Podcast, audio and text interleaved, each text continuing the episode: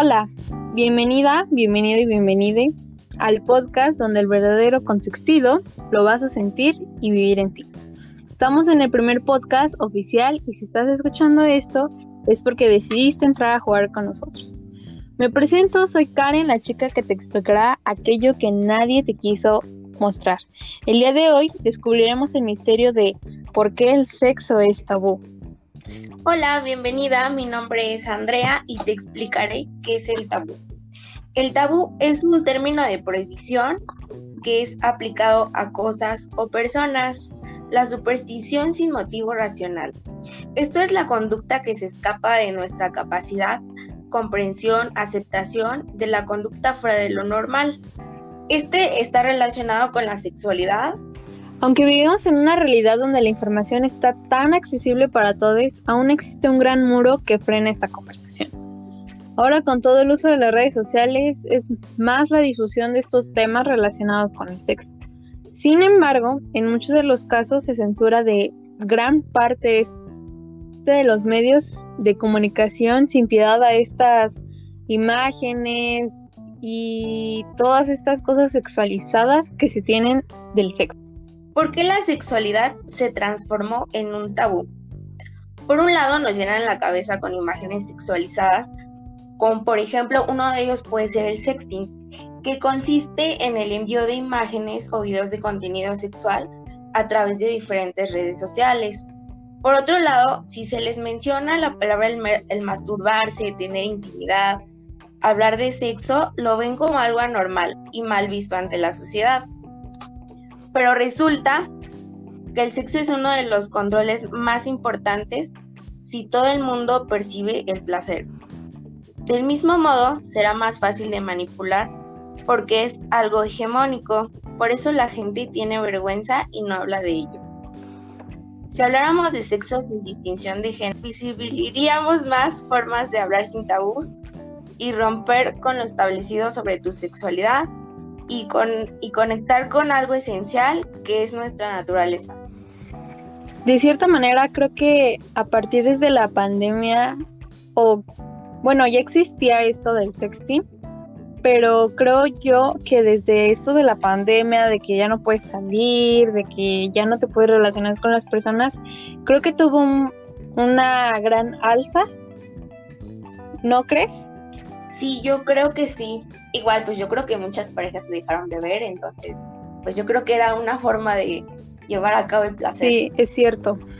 Bueno, ahora dirigiéndonos un poco más a otros lados, se puede entender al sexo como un tabú desde hace muchísimos años. Sabemos que nuestros abuelos, nuestras madres, nuestros padres, en su juventud vivieron diferente su sexualidad, ya que eran, era fuertemente mm, relacionada con la castidad, ¿no? El sexo era entendido como algo pecaminoso, era algo necesario para la procreación solamente de vida y se concebía dentro del matrimonio. Era prohibido durante la menstruación, el embarazo, la lactancia, debido a que pues no cumplía lo necesario para reproducirse a las demás con las demás personas, que era una idea que se tenía anteriormente. También otro gran factor que interviene en esto de la sexualidad y el tabú es la religión donde además de manifestarse el sexo como un pecado, se tiene una imagen de una mujer que refleja lo divino y lo puro. No sé si tú tienes algo que opinar de esto. Yo realmente siento que últimamente se ha estigmatizado muchísimo y se han roto todas esas ideas gracias al uso del Internet y todo este acceso que tenemos de, mm, de las imágenes, de saber que no es necesario llegar al matrimonio virgen para poder ser una persona honesta, alguna otra característica que se les crea a las personas. Y no sé, ¿tú qué opinas? Pues yo creo que la verdad sí tiene que ver mucho con el tipo de religión que cada uno tenga perspectiva. De igual manera, pues yo creo que pues gracias al, al, uso de Internet, de la información y de que se ha venido hablando de estos temas libremente, es como mucha gente más se ha podido dar cuenta de que realmente no es un tabú, realmente es una necesidad que todas las personas deberían de saber para mejorar su salud, para mejorar su el deseo Sí, de hecho, bueno, anteriormente ya lo habíamos investigado nosotras que masturbarse genera demasiados beneficios y al igual las personas todavía tienen miedo a decir, sí, yo me masturbo, yo tengo sexo, yo tengo una sexualidad activa, por lo mismo de que pues tienes miedo a ser señalado, ¿no? A decir, ah, esa persona es tal por porque goza su sexualidad libremente y no sé, tiene un trasfondo mm, un poco interesante, ya que al señalar, al usar un lenguaje que no es apropiado hacia las personas, este, se crea otra, entra otro aspecto sobre una imagen estereotipada y sexista de, de, de alguna mujer, de algún hombre, de, de alguien de allá afuera que está experimentando su sexualidad y se les tacha, no sé, muchas veces, bueno, no sé tú, ahorita tú me puedes ir diciendo, pero yo en la secundaria, en la prepa, veía que a las, mayormente los hombres señalaban a las mujeres porque es que ella andaba con él y que él, andaba con ella y un montón de cosas, no sé si tú lo has vivido o lo, o lo has visto en las demás personas. Sí, de igual manera, este, pues yo creo que mucha gente no se anima a decir, este, el yo me masturbo por el miedo al que dirán, como lo dices tú, pero yo creo que eso es algo que debe ser libremente. De igual manera, porque eso a largo plazo se convierte en un, en un problema de sí, por reprimirse, ¿no? sexual. Entonces, yo Exactamente, y entonces yo creo que más bien todos tenemos ese, ese concepto de que, ay, me van a decir algo porque pues me masturbo, porque hago, este, porque disfruto mi, mi placer sexual libremente, pero yo creo que desde, desde una cierta edad yo creo que tenemos que aprender este, a conocer nuestro cuerpo, a tocar nuestro cuerpo, a conocer nuestra menstruación, de igual manera pues por salud, porque pues cuántas veces no has ido al doctor y no sé, algún problema, ¿no? Y te dicen, ¿cómo es tu menstruación? Y muchas mujeres no saben y tienen miedo a hablar de Realmente no sabemos identificar que el, CPM, muy, muy famoso, eh, cómo es el color de nuestra menstruación, este, que los hombres, bueno, también esto interviene en cómo somos nosotras y cómo comunicamos que estamos en nuestros días, o esto famoso de, ay, ya le llegó Andrés y cosas así que, no sé, pueden prohibir el hablar abiertamente de una menstruación, de una masturbación, de lo que nosotros trabajamos que es la el uso de juguetes sexuales, este, si una persona es heterosexual o, o su orientación, o sea, como que nos privamos muchísimo. Y bien dices, todo esto es por salud, o sea, es una necesidad, es algo totalmente, no sé, totalmente necesario para nosotros, no es algo que debamos de señalar, no sé, mm, muchas veces hemos visto que de cierta manera nos cohibimos al expresar, es que ayer tal persona este tuvo sexo y ahora toda la escuela lo sabe y ahora todo el mundo cuando va pasando esa persona la señalan y dicen, "Ay, ella perdió su virginidad", la famosa virginidad, ¿no? Este que son todas estas construcciones sociales que van generando conflictos en las personas y más allá de pues generar un conflicto crean algo psicológico, ¿no?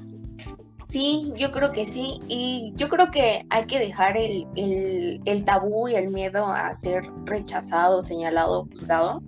Porque al contrario, es muy padre disfrutar de una sexualidad sana, divertida. Sí, erótica sobre todo. Porque bueno, también hace ratito mencionabas que qué genial es conocer qué parte de tu cuerpo es más sensible, qué parte de tu cuerpo tiene más placer, cuáles son tus fetiches, este, descubrir cuáles son tus gustos, disfrutar ampliamente tu sexualidad. Por ejemplo, también otra cosa que se tiene mucho tabú que ya mencioné son los fetiches. No sé si has escuchado que, que ahorita traen de moda que el fetiche con los pies y todas esas cosas que se toman de broma muchas veces, pero pues sí tienen, repercuten mucho en en el en la persona que tiene ese fetiche y dicen, yo no quiero salir a decir que este es mi gusto y se cierran y no comunican a su pareja o a sus parejas este que pues te gusta esto porque también necesitas es algo que te brinda la masturbación porque te conoces aprendes qué es lo que te, te gusta y le puedes comunicar a tu pareja qué es lo que requieres a la hora de tener pues una relación sexual. Sí, claro. Además, eh, opino que este, los problemas de pareja, pues la mayor parte sí son por problemas sexuales. Déjame decirte que la mayoría de las parejas tienen problemas sexuales precisamente porque no comunican sus gustos, este, aquí como dices, sus fetiches. Yo creo que a cada pareja debe aprender a conocerse y yo creo que también debe existir la confianza con tu pareja de probar nuevas cosas, de sí, porque bueno, habíamos estado para todo esto de la empresa habíamos estado investigando mucho y sabemos que en muchas de las parejas que agregan eh, el uso de juguetes sexuales no muchas veces o no lo dicen por lo mismo de que sean señalados por este tabú tan grande que existe, pero el uso de los juguetes sexuales da un plus a la relación, ¿no?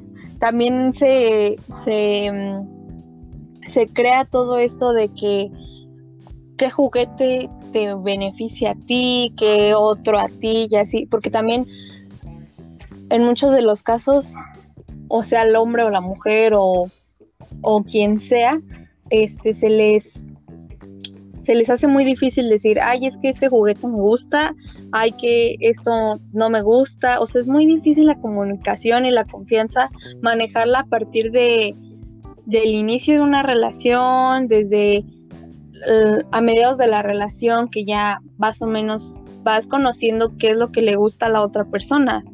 Entonces, creo que esto nos va a ayudar muchísimo abrir todo este estigma, este pensamiento, este concepto que todavía existe para que, no sé, erradicarlo, romperlo, este, quitarlo de la mente para que pues, no sé, en algún futuro ya no se tenga que hablar de estos temas como un tabú, sino como algo tan cotidiano y normal en las casas, porque también eso es un factor grande que en las casas pues tus papás algunas veces no tienen esa comunicación contigo de, decirte, oye, esto es el sexo. O esto es tal cosa y esto es tal cosa. Y muchas veces, yo lo he visto así, que muchas, con todo esto de el gran movimiento que está surgiendo de la comunidad LGBT, según muchas personas dicen que es nuevo y cosas así, pero siento que con esta visibilidad que se les está dando da pauta para que los niños, niñas, niñes, este, en algún futuro ya sus papás conozcan todas estas cosas o aspectos que se tienen que llevar a cabo al tener una relación sexual, ya sea lésbico, gay, este, una persona que tenga vulva, una persona que tenga pene, o sea, muchas cosas de estas ya se van a ir aclarando en el futuro y, creo que este nuestro proyecto da como que esa puerta, esa luz al final del túnel para poder hablar de esto, ¿no crees? Sí, claro, yo creo que también es importante, como dices tú, el aprendizaje desde casa, ¿no?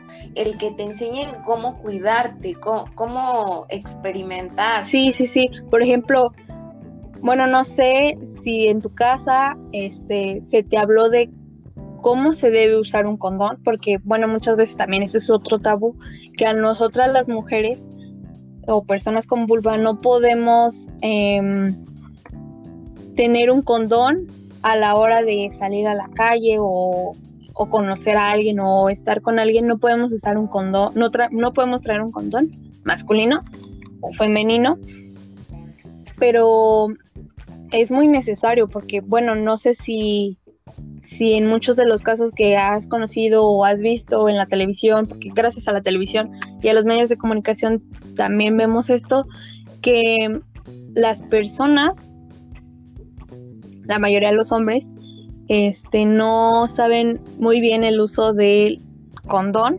o cómo ponerlo, cómo usarlo, ni tampoco del femenino. Y eso también viene desde casa, desde la educación que te dan y desde la educación en la escuela. No sé qué, mm, qué piensas de esto del uso del condón. Pues de hecho, el, la forma de uso del condón creo que se estaba enseñando desde la primaria, pero yo creo que es importante que rompan con los estereotipos y que te lo enseñen desde, desde casa, desde una forma más con confianza, más generalizada. Y pues yo creo que sí, también hay que romper con los, con los estigmas de que una mujer no puede, o sea, porque siempre se refieren a la mujer, ¿no? Yo creo que tiene que haber siempre también este, igualdad en este tipo de cosas. Y aparte, este, pues también yo creo que es importante que, como dices, ¿no? Que sepan este, poner un condón, ya sea este, masculino, femenino, porque pues imagínate, ¿no? Te toca una noche de pasión y pues qué pena Que y luego no lo sabes poner, este, ocurre un accidente, se rompe y o quedas embarazada y no sabes si el tipo no tiene una infección de transmisión sexual, o sea, pueden ser muchas cosas. Me parece que tú estabas investigando mucho de esto de las ETS, ITS, de las enfermedades y todo eso. ¿Qué nos puedes aportar? Sí, claro, existen muchísimas enfermedades que de verdad uno no se imagina. Pueden ser orales, anales, vaginales, sanguíneas, puede ser por todo ese tipo de situaciones.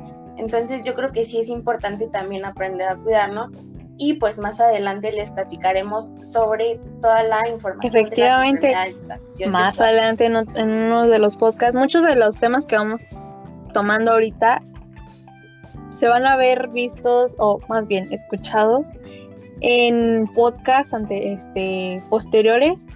Pero algo que también explica que me gustaría resaltar es el higiene. El higiene también es muy importante al, a la hora de hablar de el sexo y que también bueno no sé si sea un tabú tener higiene porque eh, bueno muchas de las veces de las personas dicen, no, es que yo no quiero que mi pareja tenga vellos en su zona íntima, este, muchas personas no se lavan las manos a la hora de practicar este, una masturbación a tu pareja, o sea, son muchas cosas. Si, bueno, no sé muy bien si el higiene sea un tabú. Para ti, ¿crees que el higiene sea un tabú?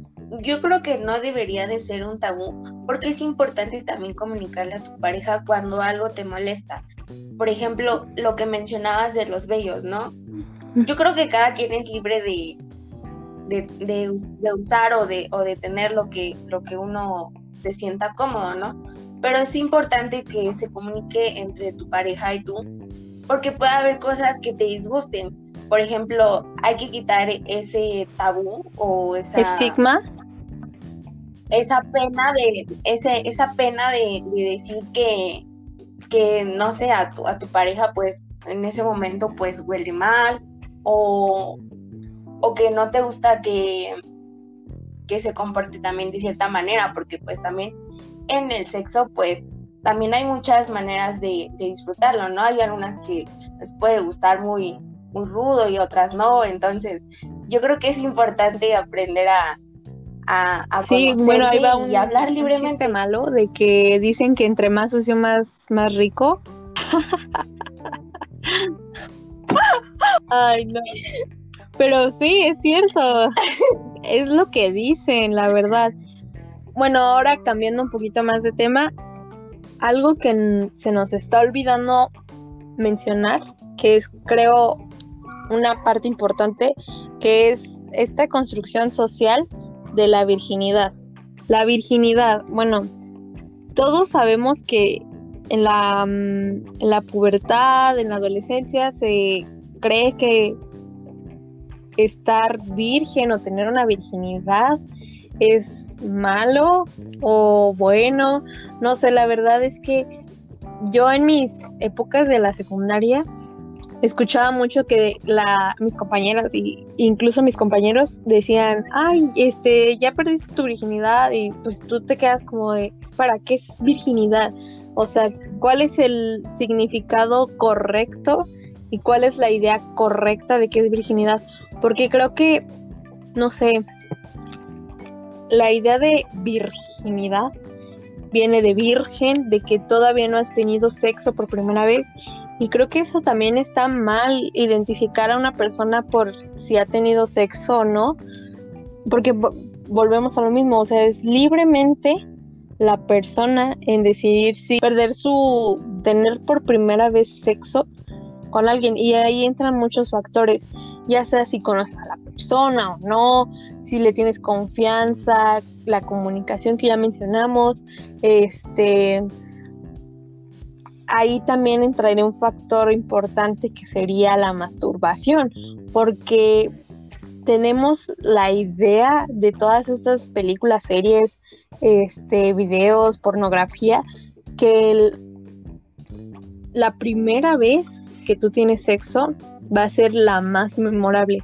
Y yo he escuchado muchos relatos que dicen que no es cierto, que muchas de las veces eh, sale todo mal, muy pocas veces está planeado muy pocas veces se mm, logra lo que tú tienes idealizado, porque se romantiza un poco la virginidad, se romantiza un poco la intimidad, se romantiza todo lo que engloba la virginidad. ¿Qué has escuchado? Bueno, no sé si en tus etapas de la secundaria prepa escuchaste esto de que, ay, mira, ella ya perdió su virginidad o cosas así. Sí, pues mira, yo la verdad me acuerdo que en la secu, pues era de que todos se juntaban y decían, no, pues tú ya lo hiciste o qué sentiste cuando a ti te tocaron. Entonces, yo creo que esa parte que mencionas de la virginidad, pues también hay muchas ideas de que la primera vez, este, pues no cuenta, ¿no? Que porque todo sale mal, no te gusta, y aparte de todo, pues te lastima, ¿no? Por primera vez algo que no por ti a tu cuerpo, ¿no? Entonces, yo creo que también hay que dejar de, de juzgar, idealizarla, juzgar, y así como dices, este, por una persona por saber si ha perdido su sexualidad o no. Yo creo que todos deberíamos estar preparados en algún momento, porque pues en algún momento tiene que pasar, ¿no? Entonces, yo creo que es mejor dejarnos llevar y dejar pues tus miedos o tus ideas no deseadas sobre, sobre la primera vez, que es lo que muchos pues pues sí teme, ¿no? Al, saber si no le va a gustar este, pues a la otra persona, el no saber este, pues cómo hacerlo, cómo reaccionar, o sea, qué posiciones hacer, ¿no? Entonces, pues yo creo que esas se van así sí, también, desglosando. también una idea arcaica y muy lejana a nuestra realidad era que cuando en la época de nuestros bisabuelos, abuelos, tatarabuelos, al perder tu virginidad, entre comillas, te sangrabas. Y si no sangrabas era porque no eras virgen. Y actualmente se ha quitado esa idea de que tu primera vez tienes que sangrar. En muchas de las veces se dice que o puedes romperte el himen andando en bicicleta, corriendo, en una caída, en muchas de esas. Y también no sé si categorizarlo como una idea machista. El, ya es que antes ponían las sábanas blancas y las colgaban con la mancha roja, diciendo, miren, mi esposa mi esposa es virgen y en muchos de los casos cuando la esposa no era virgen, la regresaban a casa. Y los papás, las mamás, le daban golpes y golpes y golpes a la, a la pobre mujer por creer que no era virgen. Sí, de hecho, este, pues sí, en ese entonces fue muy machista y yo creo que no dudo que existan personas todavía así. Pero pues como dices, ¿no? Yo creo que te puedes romper en cualquier momento. Entonces, este, pues sí, yo creo que, y aparte se ha hablado de mucho de que este, pues tu primera vez no, no, no puedes sangrar, no precisamente porque ya este, lo hayas pasado antes o te haya este, pasado algún accidente, ¿no?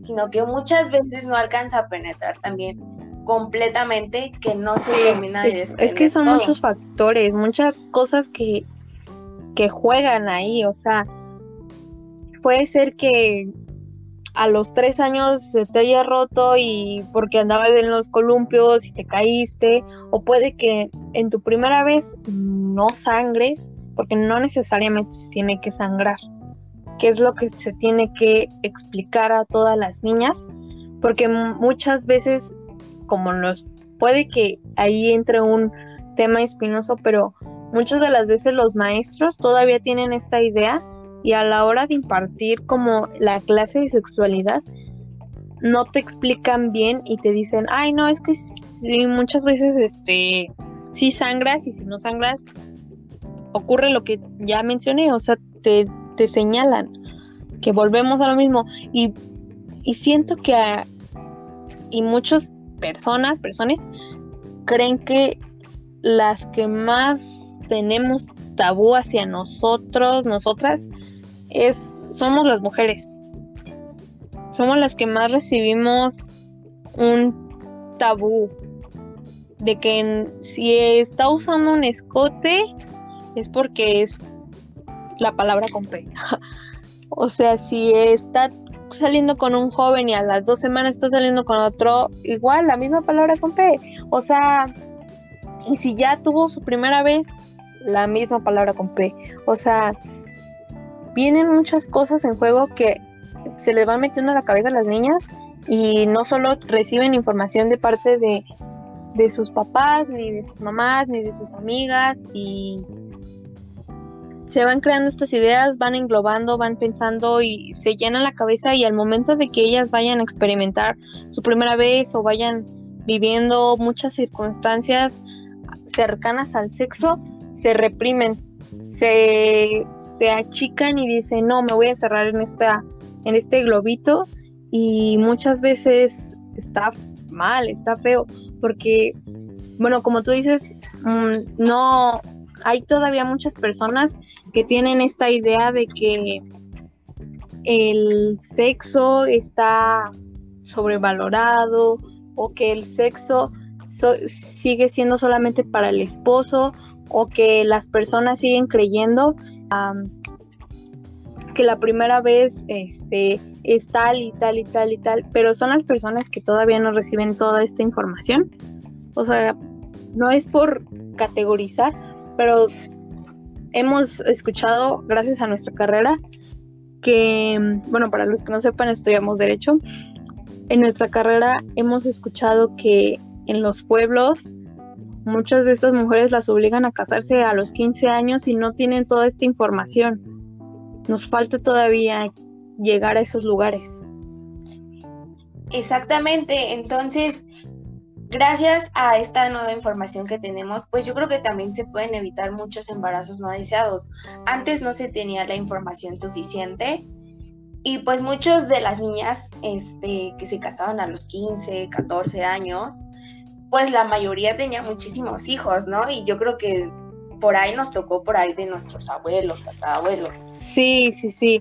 Y más porque, te digo, no sabían usar un condón, no sabían que...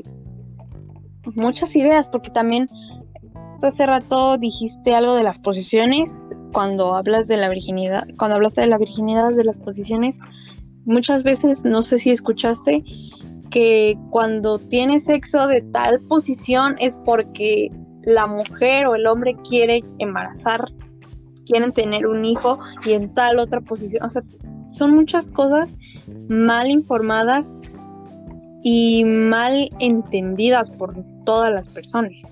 Sí, todavía pues la verdad tienen un mal concepto hacia las mujeres y yo creo que aparte de machismo pues es discriminación. Yo pienso, ¿no?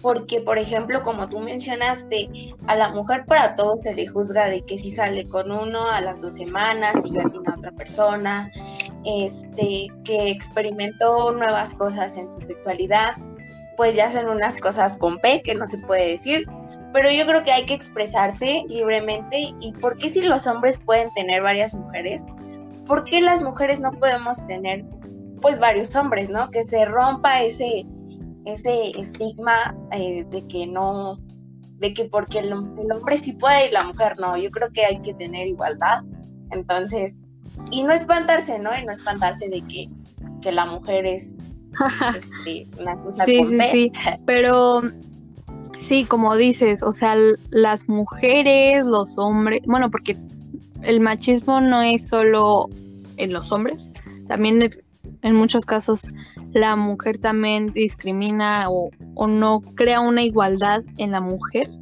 o hacia la mujer a pesar de que sea su mismo género, pero yo creo que a partir de que vamos englobando y haciendo en circulitos cada una de las problemáticas, nos damos cuenta que todavía hay mucha información sin ser liberada, sin ser, no sé, comunicada a cada persona, a cada persona, a cada individuo. Siento que mm, ciertas personas necesitan, ciertos sectores, de la comunidad necesita entender los temas y comunicarlos. Porque bueno, ahorita hablabas de los embarazos no deseados. Muchas de las veces también es otro gran tabú que cuando sales embarazada, este, ¿qué vas a hacer? ¿Te vas a quedar sola? Este, son muchas cosas que todavía es como lagunitas, lagunas que, que faltan quitar. No sé. Ajá. Sí, claro, porque. Perdón, sí, claro, porque pues yo en la secundaria tuve muchas amigas que pues realmente pues vivieron su sexualidad a temprana edad y pues se dio el embarazo no deseado, ¿no? Y muchas de ellas, hasta tus propias amigas, te juzgan, te dejan de hablar y pues muchas empiezan a decir, no, es que ya estaba de loca con tal y por eso salí embarazada. Y yo creo que en vez de, sentir un apoyo, te sientes juzgada y reprimida. Sí, sí. Bueno, yo en particular, saludos a la persona de la que voy a hablar, pero en particular cuando yo estudiaba en la prepa secundaria, tuve muchas, muchas amigas que les pasó lo mismo, vivieron su sexualidad temprana sin que yo las juzgara, pero quedaron embarazadas. ¿Y qué fue lo que pasó? Todas la empezaron a señalar. Fue de, ay, es que se salió de la escuela porque quedó embarazada. Se salió de trabajar porque este quedó embarazada.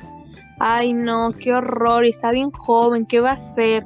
Este, y luego, ¿quién es el papá? Y, o sea, son, o sea, luego también el preguntarte, ay, ¿quién es el papá? O sea, es como una, no sé si tomarlo como una discriminación o, o no, pero sí se señala de que esta persona, esta mujer, tuvo sexo con alguien y yo siento que no nos debería de importar, realmente no nos debería de importar si esta persona tuvo relaciones sexuales y quedó embarazada, es porque ella lo deseó y también es otro, otro pequeño detalle que todo sea consensuado y, y sea permitido tanto para ella como para él. Pero sí, muchas experiencias de que, ay, ya siento que estoy embarazada y hazte la prueba, acompáñame con la ginecóloga y son muchas cosas. Bueno, hablando ya de esto, voy a apartarme un poquito para hablar de la educación sexual porque tiene algo que ver, mucho que ver. En la secundaria, primaria, dijiste que nos suelen enseñar qué son los condones y todo eso. ¿Cuántas veces a ti en la escuela llegó a alguien, una sexóloga, una ginecóloga o alguien especializado en la sexualidad para explicarles qué es la sexualidad, el uso de los condones, las enfermedades y todo lo relacionado a esto? Sí, pues en primera, pues obviamente pues tiene que este, eh, ser una persona que realmente sepa que sea una fuente de información confiable. Y bueno, con esto no quiero decir que, que ya por los estigmas y estereotipos que se generen sobre la sexualidad no hay que vivirla. Al contrario, por supuesto hay que vivirla. Precisamente por eso este podcast y la información que estamos generando es para informarse y evitar ciertas enfermedades, cierta falta de educación sexual. Y pues yo les voy a hablar también un poquito de qué es la sexualidad. ¿Qué es la sexualidad? La sexualidad es una dimensión fundamental del hecho de ser un ser humano, que está basada en el sexo, que esto incluye género y las identidades de sexo, la orientación sexual, el erotismo, la vinculación afectiva, el amor y la reproducción. Esto se experimenta en formas de pensamientos, fantasías, deseos, creencias, actitudes, valores, actividades prácticas y los roles y las relaciones de la sexualidad.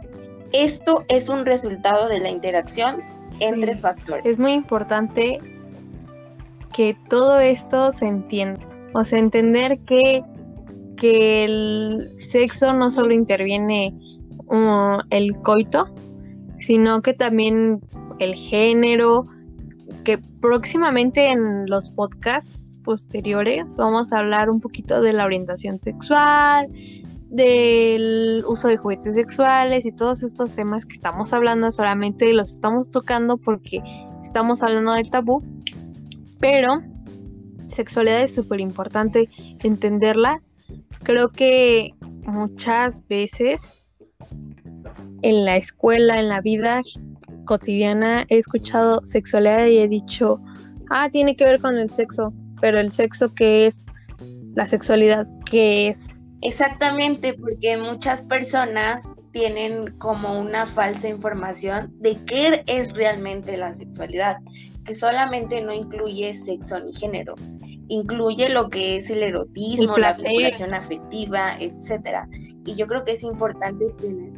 Exacto, entonces yo creo que es tener este bien importante tener bien en claro de qué es la, la sexualidad para que pues todo el mundo también realmente conozca que no solamente exacto bueno ahora sí yo voy a contar un poquito de, de mi experiencia en, de acuerdo a estos temas yo siento que en la vida escolar no se impartieron bien los temas.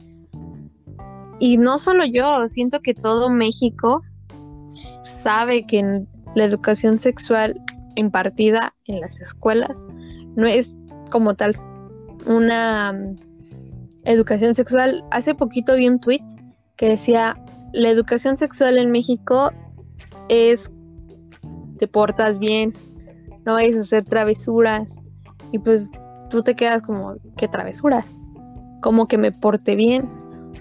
O sea, son cosas que nos dicen, pero no, no tienen un, un valor, un argumento que, que exprese por qué no debemos de hacer las cosas.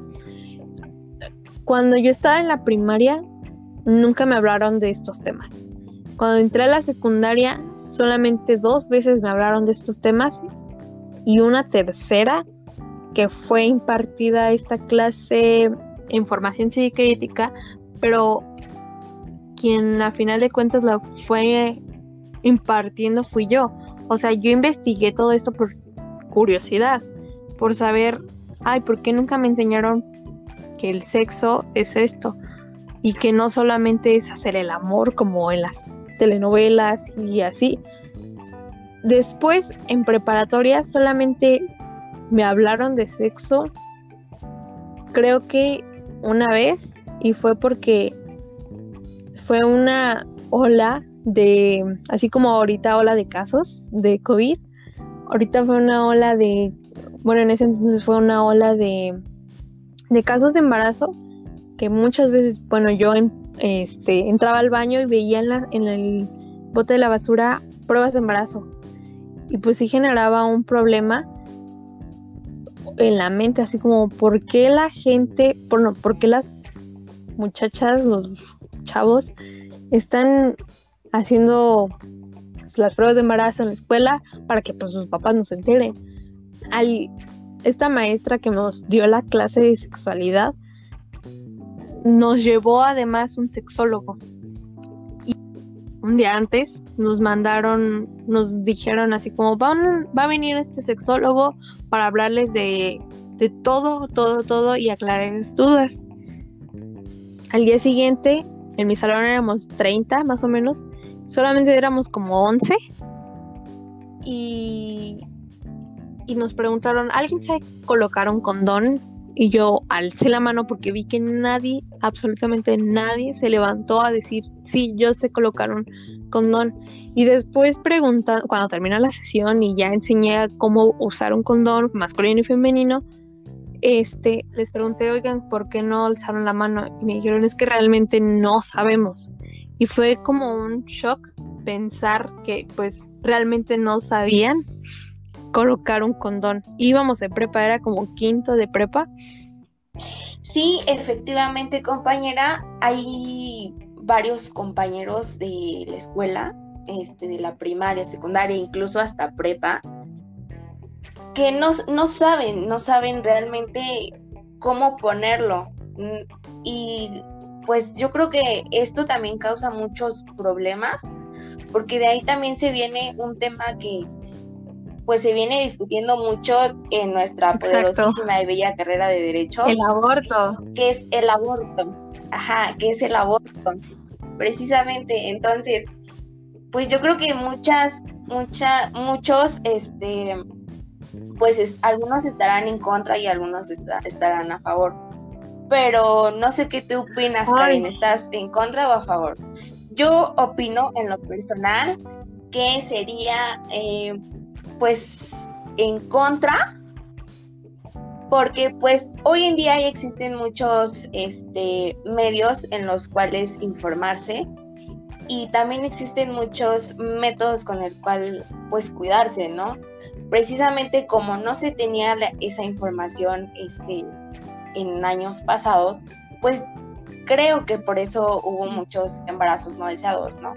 Pero yo creo que siendo siglo XXI, pues yo creo que ya deberíamos tener un poquito más de conciencia de saber si realmente es importante de sí. hijos bueno, a, este mundo, me metiste entre la espada y la pared porque hace poquito no mm, te pregunto no sé si viste lo del debate de Kika no bueno es una recomendación para a ver. nuestros radioescuchas me perdonarán pero yo creo creo que me inclino más por un sí, que sí estoy a favor, pero necesito investigar porque pues no puedo hablar o expresar mi idea si todavía no me he informado bien. Sí, exactamente. De igual manera, yo creo que sería muy bueno que nuestros radioescuchas nos dejaran su comentario.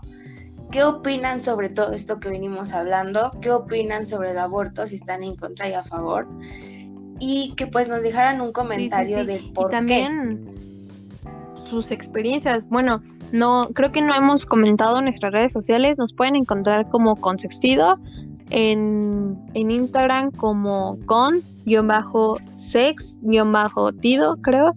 Y ahí nos pueden llegar nuestras sus sugerencias, sus opiniones sobre el aborto, sobre qué creen que deben de suceder para que por fin se pueda quitar los tabús en la sexualidad. No sé si tienes algo más que aportar para, no sé si ya dar por finalizado esta bonita plática. No, compañera, yo de mi parte sería todo. Espero que este podcast pues sea de su agrado para todos los que lo estén escuchando y que por apoyen nuestro proyecto. En redes sociales. Bueno, nos veremos en una próxima próxima ocasión. Nosotras somos parte del equipo de Consextido. No sé si vamos a platicarles un poquito para finalizar el podcast y ya con eso de nuestra historia de nuestra empresa. Va, bueno, no, Mm, vamos a ir sí. como parte por parte. Yo, bueno, la empresa sucedió porque es un proyecto escolar. Nosotras, bueno, todo nuestro equipo decidimos hacerlo de juguetes sexuales porque, pues, como a lo largo del podcast escucharon, entonces quisimos romper este tabú de los de las personas que usan juguetes sexuales y por eso estamos aquí. A ver, Consextido, como bien lo com- como bien lo comentó mi compañera Karen, es un proyecto final de nuestra de nuestra carrera. Eh, nosotros estamos estudiando la carrera de Derecho y más allá de la información que, que se ve de, de- la educación sexual, eh, la sexualidad, el aborto, también este, estamos manejando lo que es este el aviso de privacidad. Más allá de, de toda la información que se tiene, pues buscamos que sea algo válido, algo que realmente igual pues dé pie a nuestra, a Sí, nuestra sí, carrera también, o algo así, pues, ¿no? cuidar y proteger los datos de todo, todo aquel o aquel este que n- quiera comprar o quiera saber un poquito más de Consextido. Por cierto, también les queríamos decir que y a lo largo de los podcasts van a ir rotando, van a ir escuchando mi voz, la voz de Saori, la voz de Dani, la voz de Ulises, la voz de de Pueblito, la voz de Jazz, o sea, nos vamos a ir rotando, pero nunca se va a perder la esencia ni lo abierto que va a ser este espacio para todas, todos y todes.